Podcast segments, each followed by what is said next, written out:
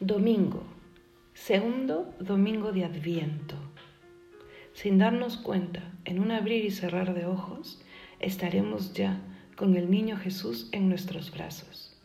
Ustedes saben que el primer Adviento, que miren que esta tradición parece remontarse desde los años 400. Imagínense, esta es la maravilla que podemos celebrar y vivir en la iglesia, que hay mm, tradiciones que se, vienen sucediendo, mm, que son milenarias.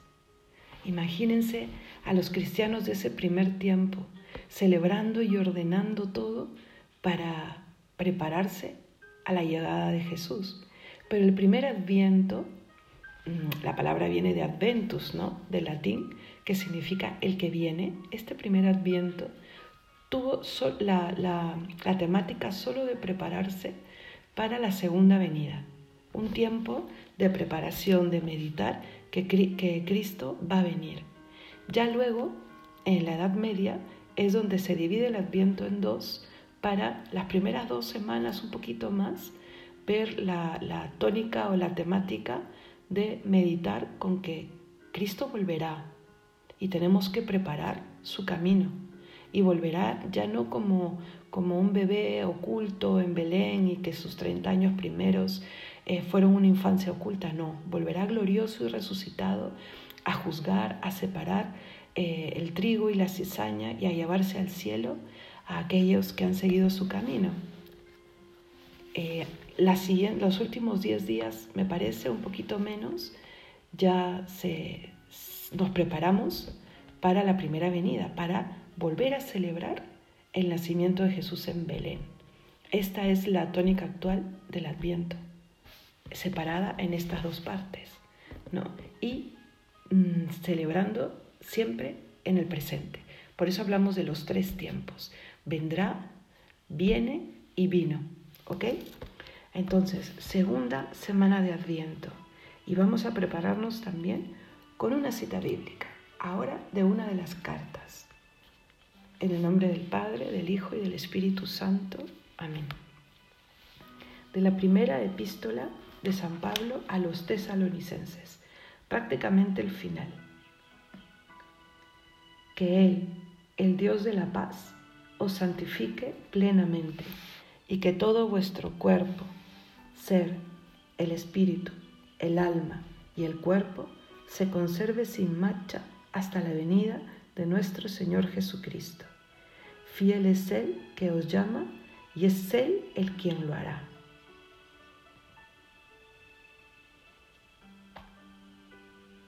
palabra de Dios. Vendrá, hermanos, vendrá. Y es Él el que nos santifica. Y es Él el que lo va a hacer posible. Porque uno se pone frente al espejo de su vida y de su ser y dice, ¿cómo yo? Yo no voy a poder. Yo no puedo enderezar este camino. Yo no puedo perdonar sin límites. Yo no puedo amar sin límites. No sé cómo se hace eso. Y caigo y caigo y al contrario, ese dolor me aleja. No, hermanos, es el Señor el que lo hace. Su gracia en mí y en ti lo hace. Saca la mejor versión de cada uno. Esa es la mejor prueba de que el cristianismo es como una mm, fábrica de santos, por decirlo de alguna manera. Uno mira la historia y va viendo cómo seres humanos como tú y como yo, o a veces con vidas más difíciles, o con pecados más gordos se han santificado, han encontrado a Cristo y han dejado que Él los santifique, porque es Él el único que puede hacerlo.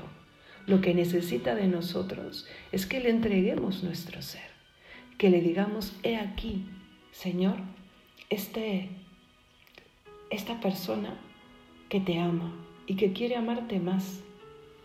Es dejarse llamar por Él esa es la verdadera conversión, dejarse llamar y responderle. Lo dice también San Pablo aquí, el que os llama y el, quien, y el que lo hará. ¿Creemos en eso? Entonces hay que responderle y hay que dejarle hacer.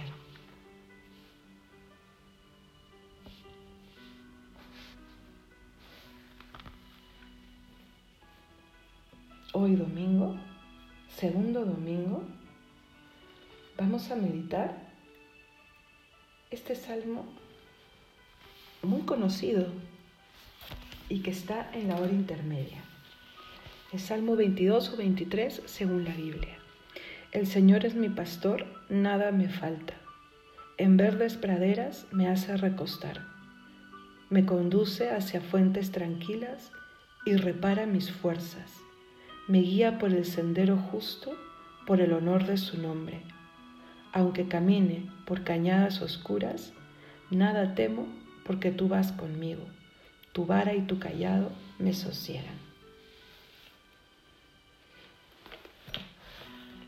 Son sus fuerzas, hermanos, no lo olvidemos. Señor, Señor, sin ti no puedo. Pero tú me has prometido que contigo nada podrá frenar la transformación de mi alma. Señor, ayúdame, sí quiero. Tú me llamas y yo respondo y yo digo sí. Tú vendrás, Señor, vendrás y yo te entregaré mi corazón en el que tú has puesto tu nombre. Señor, toma mi vida. Tú sabes que soy pequeño, pequeña. Tú sabes cuál es mi vida y conoces perfectamente mi historia. Y así todo me llamas. Así todo estás aquí, sentado al lado mío, hablándome como amigo. ¿Quién soy yo, Señor? La explicación solo es ese amor apasionado, casi loco, que tienes por cada uno de nosotros. Por eso puedo decir, el Señor es mi pastor, nada me falta. Hoy es domingo. Recemos unos por otros. Recemos con el poder de la oración de la iglesia. Recemos convencidos de que el Señor escucha, responde y quiere lo mejor para nosotros.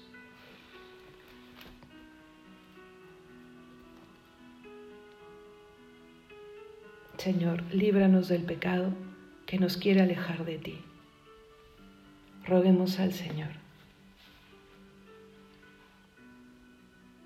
Señor, renuévanos con la fuerza del Espíritu, ese Espíritu por el que fuiste concebido y ese Espíritu que nos dejaste antes de subir al cielo. Roguemos al Señor.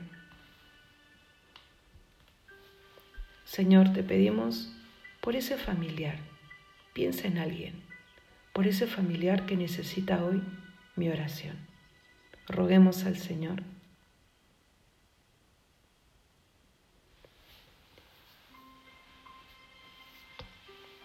Ahora recemos todos juntos con la oración que Jesús nos enseña.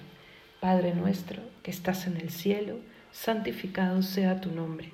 Venga a nosotros tu reino hágase tu voluntad en la tierra como en el cielo. Danos hoy nuestro pan de cada día. Perdona nuestras ofensas, como también nosotros perdonamos a los que nos ofenden. No nos dejes caer en la tentación y líbranos del mal. Amén. ¿Cuál creen ustedes que es el propósito de hoy? En la línea de aprovechar el tiempo, en la línea de preparar el camino, en la línea de ganar la gracia que necesitamos para que Dios nos haga fuertes. ¿Cuál creen ustedes que es? Es domingo. Por supuesto, el tiempo especialísimo para Dios y para nuestra alma, la misa. Vayamos a misa, hermanos, y vayamos ilusionados, porque nos encontraremos con Cristo en cuerpo y alma. Vayamos a misa, acerquémonos al altar de Dios. Y si puede ser en familia, mejor. Oye el Evangelio con atención, que nos ayudará a lo largo de toda la semana. Que Dios te bendiga.